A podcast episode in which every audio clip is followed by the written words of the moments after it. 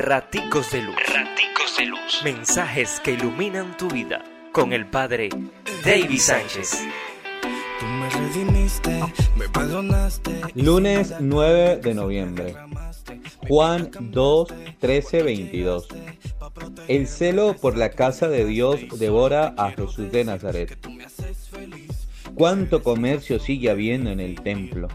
No solo en el parroquial, sino también en el que somos cada uno de nosotros. El templo es el lugar del encuentro con Dios y ahora también es Jesús destrozado y glorificado. Pero también lo somos tú y yo, y juntos debemos ser signo de fraternidad, signo de la morada de Dios y no un mercado. Dios te bendice, pórtate bien, es una orden.